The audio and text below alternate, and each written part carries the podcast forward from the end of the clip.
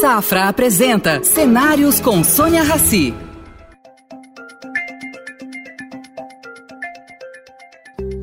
Bom dia, Lígia. Bem-vinda ao projeto Cenários, uma parceria do Estadão com o Grupo Safra. Vou te com começar com uma pergunta simples. Você acaba de virar empreendedora. Explica um pouquinho sobre isso para gente. Olha, Sônia, eu, eu entrei na faculdade em 1984, quando eu fiz vestibular, e nunca saí, né? Fiz a graduação, depois fui fazer mestrado, fui fazer doutorado, depois virei professora, estou há 26 anos na USP, sou professora titular, e durante, é, é, principalmente a minha carreira de, de docente, eu sempre tive vários empreendimentos, mas dentro da academia, né? Teve todos os nossos projetos de pesquisa não deixam de ser empreendimentos, mas são empreendimentos diferentes, né? Porque você está fazendo uma pesquisa básica, aí teve a história da célula tronco embrionária, depois é, o projeto DNA do Brasil, e eu sempre tive muita vontade de conhecer o mundo da iniciativa privada. Né? Eu acho que a academia é incrível, a gente tem uma, uma liberdade e uma criatividade muito bacana, mas ao mesmo tempo ela tem uma série de entraves que é, eu, enfim, tenho uma ideia que na iniciativa privada eu consiga é, desenvolver o meu potencial produtivo de uma forma muito mais eficiente. Mas eu nunca tinha visto uma oportunidade que fizesse eu é, tirar meu tempo da academia para a iniciativa privada. E aí, nesse projeto dessa empresa, gente, e a gente vai falar mais dela, eu realmente vi uma oportunidade incrível de, de fazer uma coisa que vai ter um impacto muito grande para o nosso país, para a saúde da nossa população, e que, ao mesmo tempo, eu acredito que dentro da iniciativa privada a gente possa alcançar coisas que eu não sei se dentro da academia eu conseguiria. Então, resolvi dar esse mergulho, dar esse salto e tem sido uma experiência incrível. Olha, Lígia, você começou muito bem. Você começou com o apoio do Armínio Fraga, do Eduardo Mofarrege e do Daniel Goldberg. São três pessoas respeitadas é, é. e sabem o que fazer com investimento. Você transformar esse mapeamento genético que você vai explicar para a gente, mapeamento do brasileiro genético, em produto, é um desafio, né? Queria saber como que você encara isso. Legal. É, olha só, só falando desses nossos investidores, então, quem começou acreditando no projeto foi o Edu Mufarrege e, e o que a gente ficou muito feliz desses investidores, ele trazer o Armínio, porque são homens de negócios, pessoas que querem os multiplicadores, querem as saídas e aquela coisa toda, mas eles entendem que o ganho financeiro é uma consequência de um bem maior. Primeiro vem o impacto que você vai ter no Brasil, e são pessoas que pensam Brasil o tempo inteiro.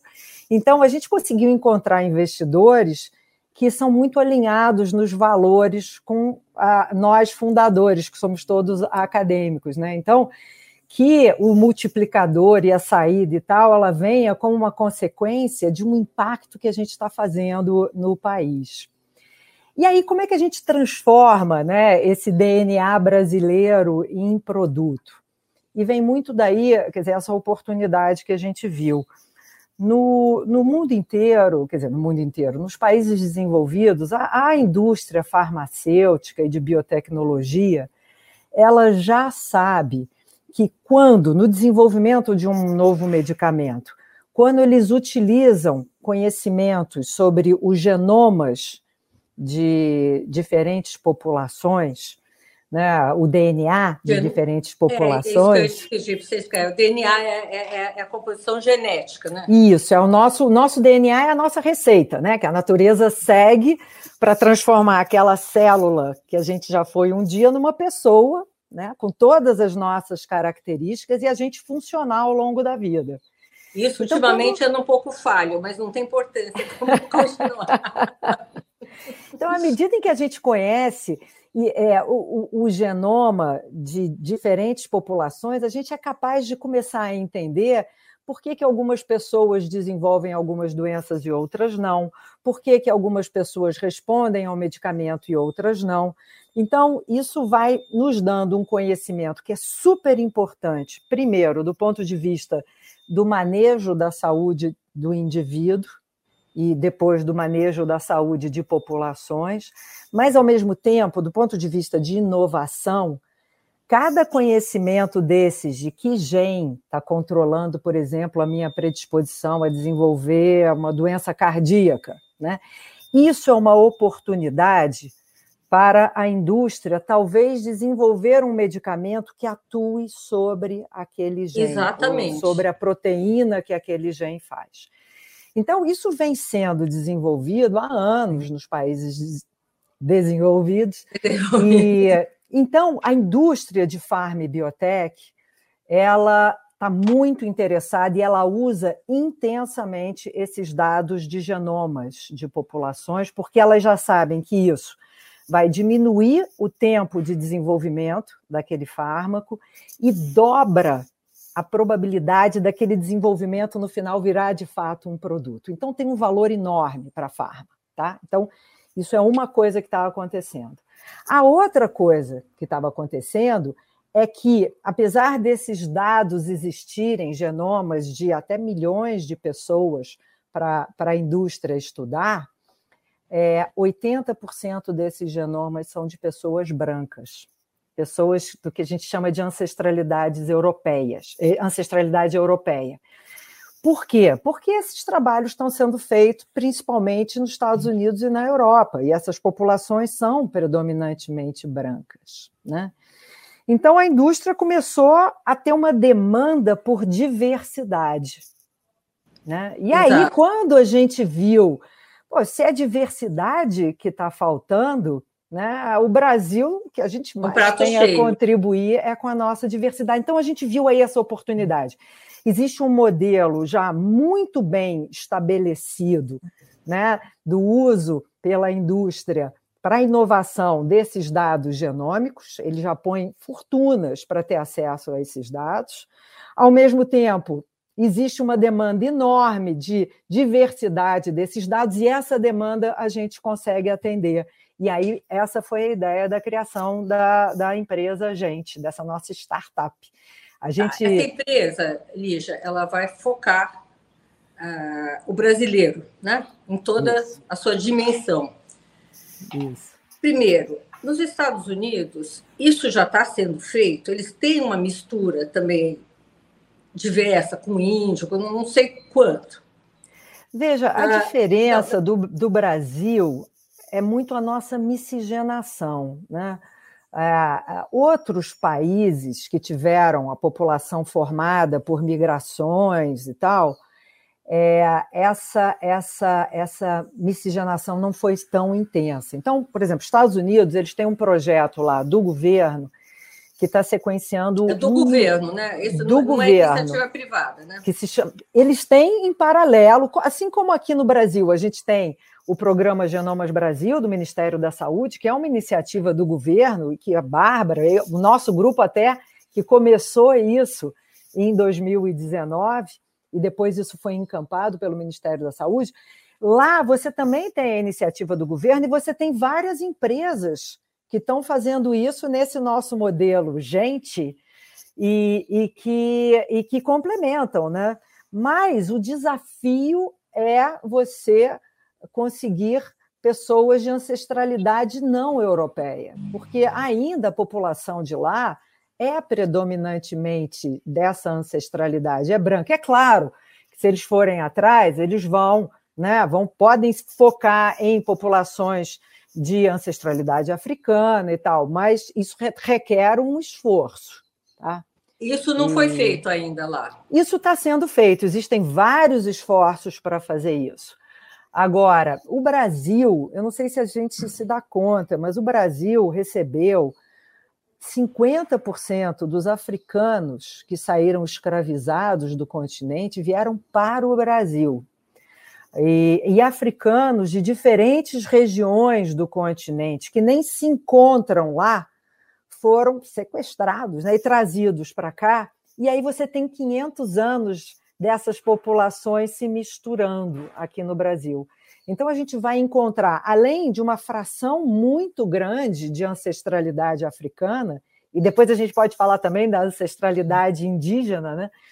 É, a gente vai encontrar combinações de DNA africano aqui no Brasil que não existem nem na África. Né? Então, quer dizer, a gente tem aqui um, um território inexplorado de genomas que é, tem um potencial de gerar inovação enorme. E é isso que a gente vai, vai explorar. Tá? É, Lígia, você. É, essa é uma, é uma atitude corajosa, é a primeira empresa né, é, no é Brasil fazer isso. Agora, a família toda é, é, realmente corajosa. muito bem sucedida em todos os aspectos. Não vou nem comentar. É.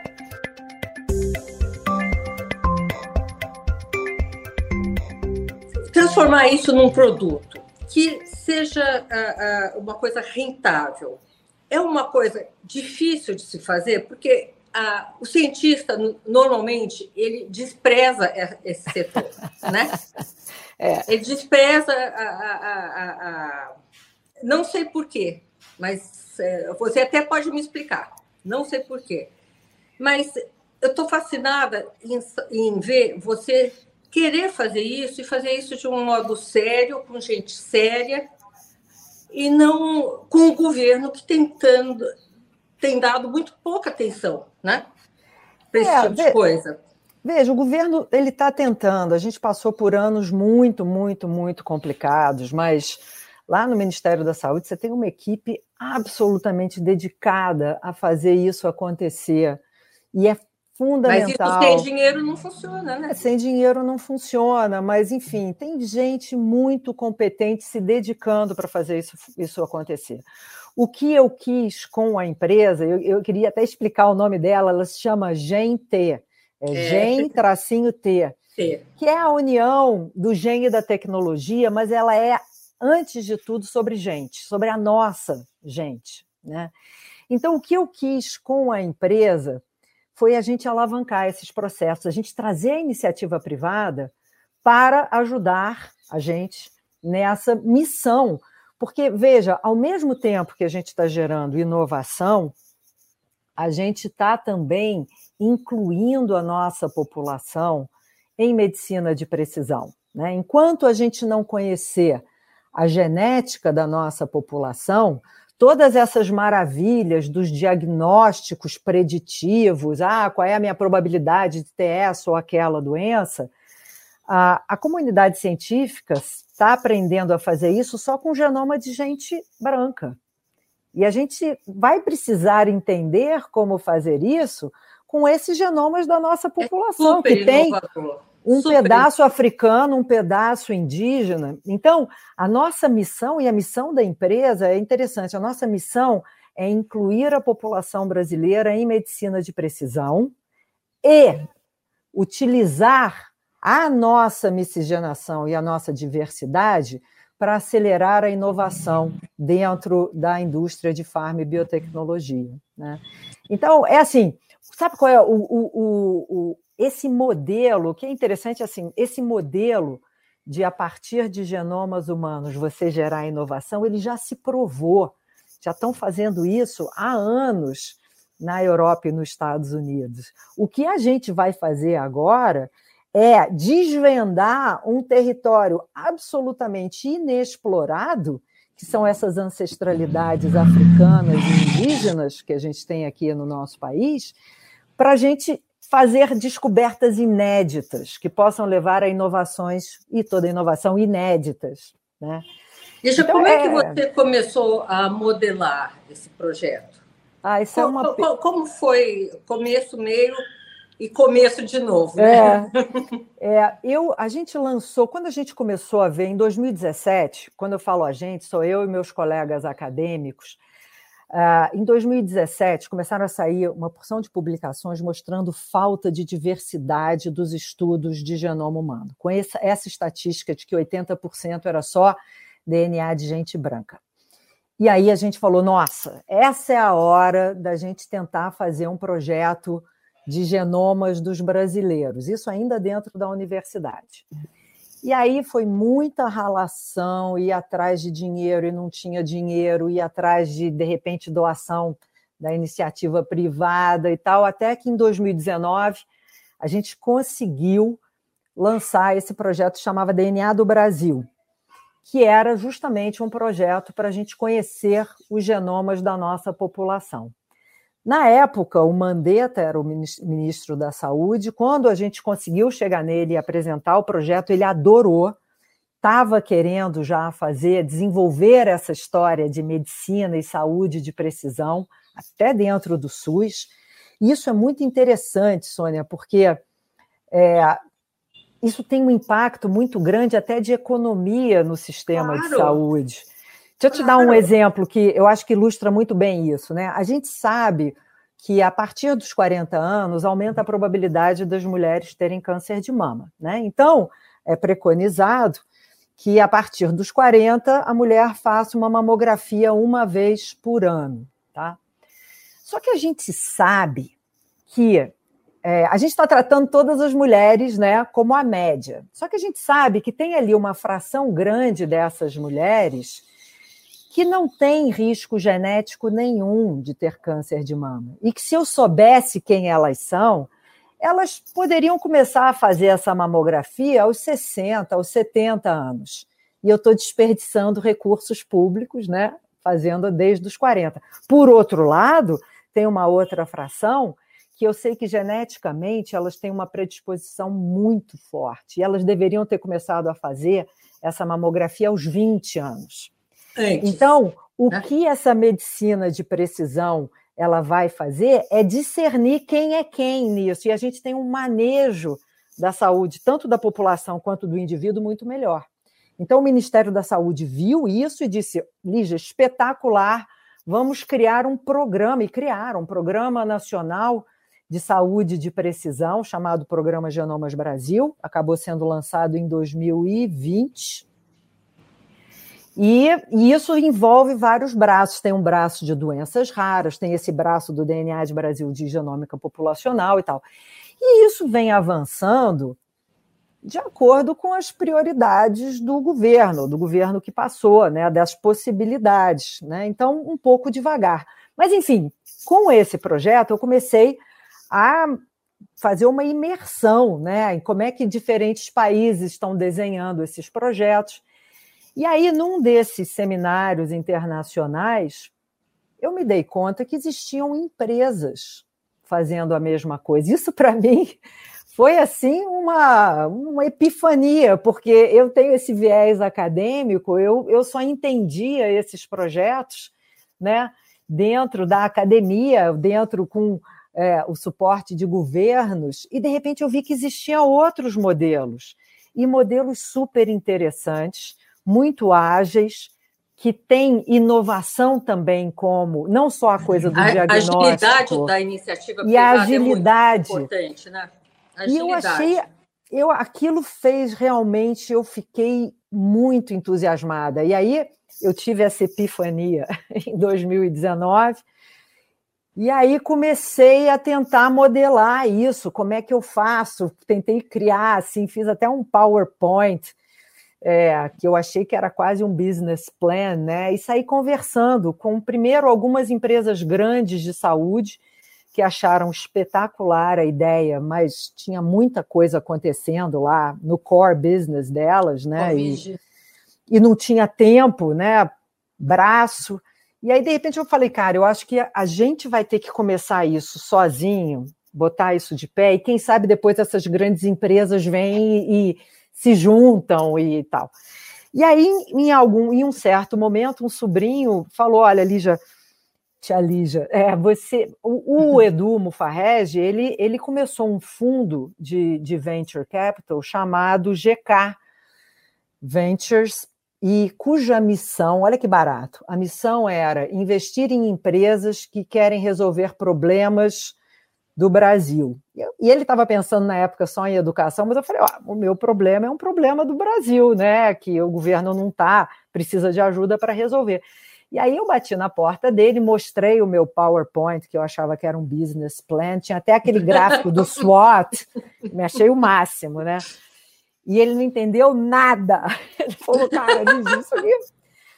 E aí foi, mas ele não entendeu, mas ele sentiu que era uma coisa bacana. E aí o que, que ele fez? Ele chamou o, o Dan, né, que é um investidor nos Estados Unidos que investe em biotecnologia, para ele validar do ponto de vista assim, conceitual o nosso negócio. O cara falou: olha, isso aí parece muito bacana, mas temos que ver se isso fica de pé. E aí eles fizeram um primeiro investimento, que na verdade eles não nos deram dinheiro, mas eles contrataram um consultor para trabalhar com os nós três cientistas fundadores. Durante dois meses ele trabalhou com a gente para transformar... eu vou fazer só uma parte aqui. Fala. Sim, são três cientistas fundadores, os outros dois eu não conheço. Mas você é a única cientista ser humano normal que eu conheço. Fecha aspas. Continua. Não, eles são muito ser humanos também, senão não estava associada a eles.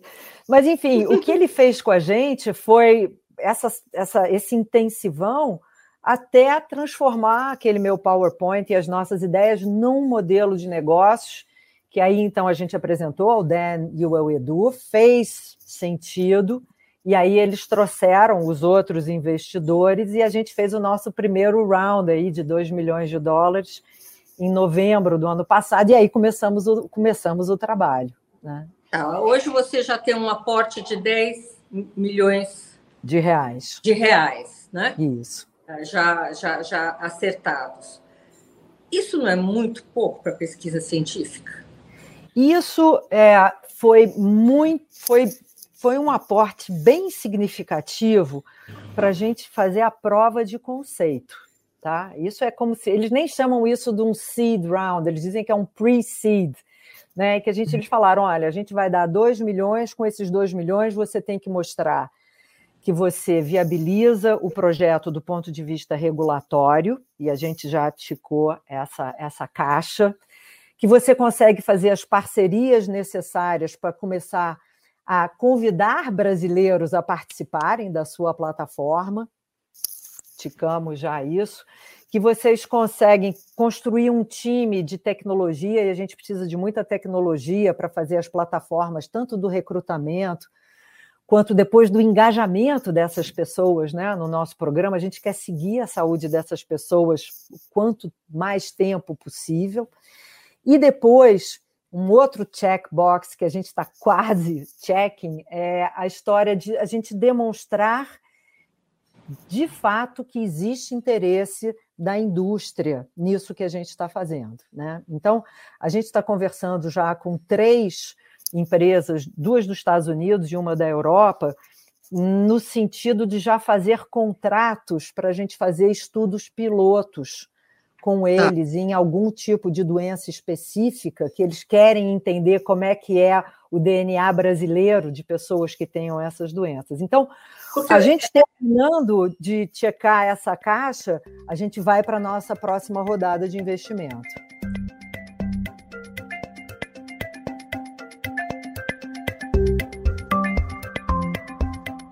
E essas empresas, essas multinacionais, elas já trabalham com produtos específicos para regiões, assim, América do Sul, Brasil, Europa, China, enfim, é, elas já têm dados, elas têm dados suficientes para trabalhar dessa maneira? Elas já começou têm... com algum país? Como é que funcionou? Elas já trabalham já há alguns anos com dados dos Estados Unidos, do ah. Reino Unido, a, a Finlândia tem uma, uma, um banco de dados desses e eles vêm né, trabalhando. Por isso que é uma tese que já foi comprovada. O mundo asiático não ainda. Oriental. O mundo asiático está fazendo. A China tem lá um, pro, um programa para um milhão de genomas, tudo tamanho China, né? Nossa. né? Singapura, Índia.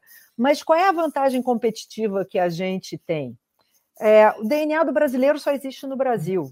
Essa nossa mistura do DNA africano, indígena e europeu, ela só existe aqui. Então, mesmo existindo essas iniciativas em outros lugares do mundo, o DNA de lá não é igual ao DNA de cá. Então, a gente vai ter então, sempre... Eu acho, que eu, eu, me, eu, me, eu acho que eu me expressei mal. Essas indústrias já estão produzindo produtos especiais para diversas regiões, elas já produzem?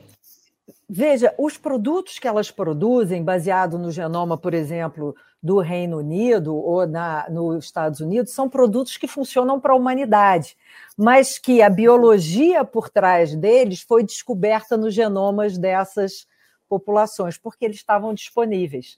Né? Vamos ver que outras oportunidades estão aqui escondidas nos DNAs dos brasileiros, né? da mesma forma com que já achamos no DNA dessas outras populações.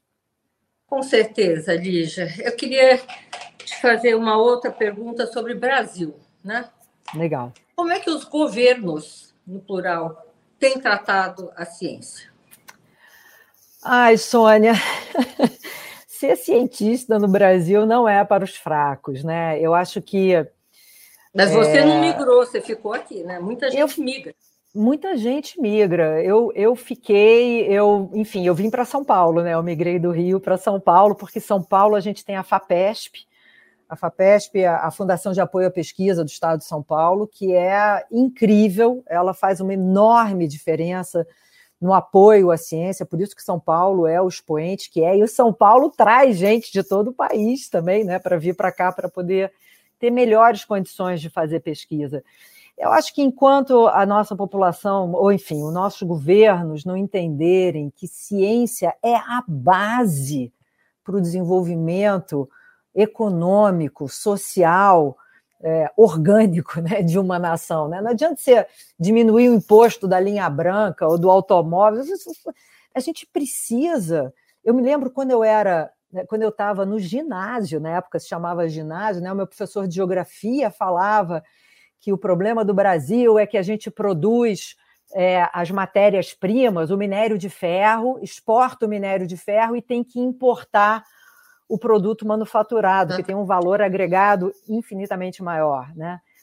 Putz, a gente ainda está fazendo isso. Né? Então, por exemplo. Você, você falando sobre isso, eu me lembrei de que quase não fizemos o censo do IBGE Entendeu? É Quase. É ciência. Todas é, as políticas. Tem como você trabalhar sem senso?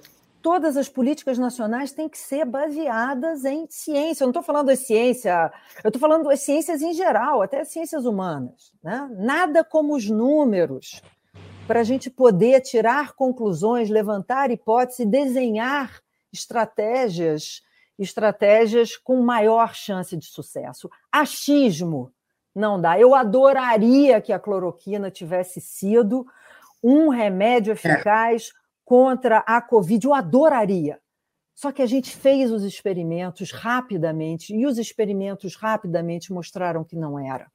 E vamos passar. A ciência é assim.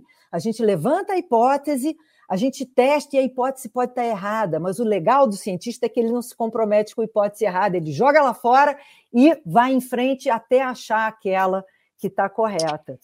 Uh, Lígia, você acha que o ritmo, o timing das pesquisas de agora em diante vão ser mais, uh, mais rápidos, mais acelerados por causa da pandemia?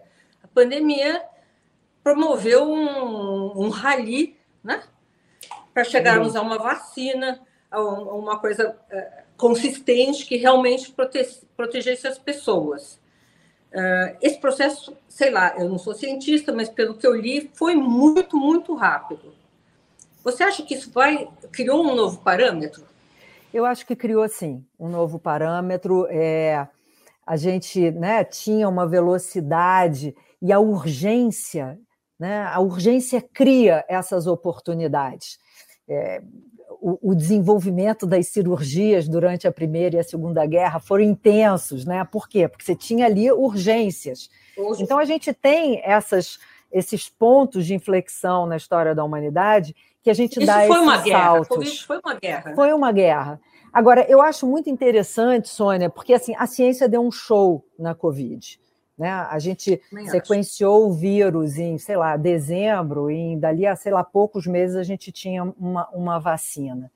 O que eu acho que é super importante é a gente investir nas ciências humanas, porque a ciência conseguiu desenvolver a vacina rapidamente. Aí a gente depende de outras ciências para distribuir essas vacinas, para negociar essas vacinas. Né? Então, a gente evoluiu muito do ponto de vista tecnológico, mas do ponto de vista das ciências humanas, das, das, ciências, das ciências sociais, eu acho que a gente não, não, não avançou tanto. E a gente precisa avançar Me juntos. Senão a gente se desenvolver. Na, na ciência preventiva, né? Como você mencionou aqui no começo da nossa uh, entrevista, câncer, quem tem possibilidade de ter câncer de mama ou não, como prevenir, ou, né? é, seriam ciências preventivas, né? Ou não? Sim. Não, eu, você tem essas ciências preventivas, mas eu estou falando até de outras ciências. Por exemplo, a gente desenvolveu a vacina, mas quem teve acesso logo a essa vacina? Quando você vai ver a distribuição pelos países, né? A África, o índice de vacinação foi muito menor. Poxa vida, a gente não consegue resolver isso. A gente consegue fazer a vacina e tal, mas a gente não consegue resolver essas desigualdades da distribuição, do acesso.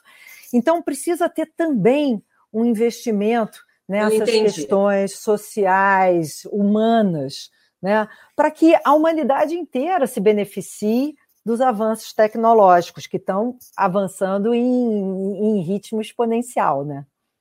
Os países desenvolvidos, nesse caso, receberam a vacina muito mais rapidamente que nós. Fora a China, que é um caso à parte, né? Sim. Não sei nem é se onde eu classifico a China como país desenvolvido, não é. desenvolvido, uma é. ditadura com, que pratica. É, é depende do critério uma, né, que você for usar. É, uma, é, Mas veja, a China é um, é, um, é um powerhouse de ciência, né? Ciência foi assim um programa de Estado. Eles, durante os anos 70, 80, 90, mandaram uma porção de gente para fora, ao mesmo tempo foram criando uma infraestrutura local e colocando um investimento local em ciência que essas pessoas voltaram.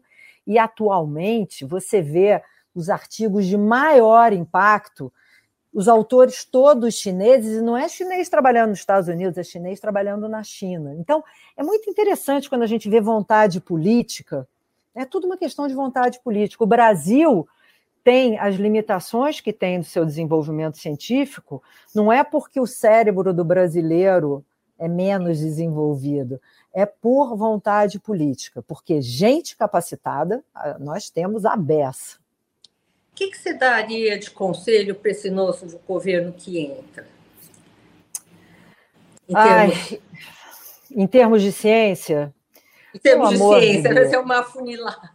É, não, pelo amor de Deus, sabe? Foi uma destruição. Os quatro últimos anos foram uma destruição. É, o, o o, o, Marcos Pontes, quando entrou, eu até defendia, não sei o quê, mas, enfim, eu não sei quais foram as dificuldades que ele encontrou, mas houve uma omissão, e, e imagino que o pessoal do Ministério tenha sofrido muito, mas foi um descalabro para a ciência. Sônia, as bolsas. Isso para reconstruir que que isso é vontade política. É vontade política. Eu sei que a gente tem os 33 milhões de pessoas com fome, existem várias demandas, mas, gente, é como eu estou falando, se a gente não tiver uma base de ciência e uma ciência que seja usada até para o desenvolvimento de políticas públicas mais inteligentes na área da saúde, na área da energia, na área social, eu não acredito em vida inteligente fora do método científico, sabe? Então, é preciso que a ciência tenha de novo um protagonismo, tá? E, e, que a gente reconstrua isso. Gente com vontade dessa reconstrução, a gente tem muito aqui no país, sabe? A gente precisa é que as condições sejam dadas. Ah, Lígia, curiosidade. Nos últimos, sei lá, 100 anos, qual foi uh, o governo que deu mais importância para essa área? Você consegue mapear isso? Puxa vida, 100 anos eu não vou, eu não vou saber, 50? não vou saber te dizer. ah, a gente teve marcos incríveis, a criação do CNPq, que é né, essa, é, essa grande agência que financia a pesquisa no país, mesmo a CAPES, a FINEP, a gente tem uma infraestrutura que foi construída ao longo dos anos. A gente tem um outro ano passado eu fui pela primeira vez no acelerador de partículas que a gente tem aqui em Campinas. É um negócio que emociona. Sabe por que, que ele emociona? Porque você vê a nossa capacidade do governo, do país, de fazer uma ciência seríssima quando há vontade política. É emocionante, né? Por que, que essa vontade política não está mais presente? É, então, enfim, eu, eu não gostaria de ter que é, falar de. Os ah, últimos quatro anos, eu só consigo te falar isso. Os últimos quatro anos foram um desastre. Agora, não vem só. Eles foram assim, um desastre agudo. Mas a ciência nunca foi, é, nunca teve o né? protagonismo né? que os países desenvolvidos dão. Ah, gente, vamos olhar lá. Se, se a turma está tá dando essa prioridade, é porque a coisa é boa, né? É que, é, você tem uma você ideia? Disse, hum. não existem pessoas morrendo de fome, né? Então, é, o pois é. cobertor é. é. curto, mas tem que ter uma consistência, na minha opinião, tem que ter uma consistência e constância. Cara, se a Senão... gente for passar a vida é, apagando incêndio, a gente vai passar a vida apagando incêndio, né? Eu entendo ah, cobertor é, curto. Essa, essa tua iniciativa de procurar a iniciativa privada é uma iniciativa uh, a ser celebrada. Por quê? Porque a iniciativa uh, privada, vendo isso numa possibilidade de, de negócio, né? mesmo que não ganhe muito ou não, essas pessoas que você citou têm um, um, um patriotismo bastante. Uh... É, mas elas estão lá pelo negócio, né? No não, final das contas, tem que ter um negócio, multiplicador. Mas elas têm uma visão disso. Sem dúvida. Elas têm uma visão sobre Sem isso estão lá pelo negócio, mas tem uma visão. Então, existe isso, olha, é rentável em vista. As indústrias, no meu conceito, devem entrar rapidamente. Sim.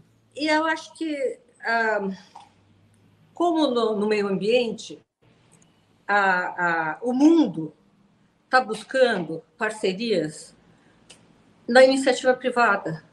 Sim. Sem iniciativa privada, o meio ambiente uh, internacional, uh, mundial, não vai andar. Os governos têm prometido, prometido, prometido, são 100 bilhões, não sei aonde, não sei o quê. Não dá. A iniciativa é privada está se mexendo. E eu acho isso muito importante. Então, eu queria aqui, já o nosso tempo aqui está acabando, queria te agradecer pela conversa, uh, te desejar muita boa sorte nessa nova empreitada e contar aqui a gente conosco. Vamos ver. Vou te entrevistar daqui a um ano para saber como é que as Oba. coisas estão, tá? Tá ótimo. Olha, Namastê. super obrigada. Super obrigada pela oportunidade e está sendo uma aventura incrível. Incrível. Acho você me conta vai detalhes, fazer uma tá? diferença. Pode deixar. Namastê. Obrigada, Lígia. Namastê. Tchau, tchau. tchau.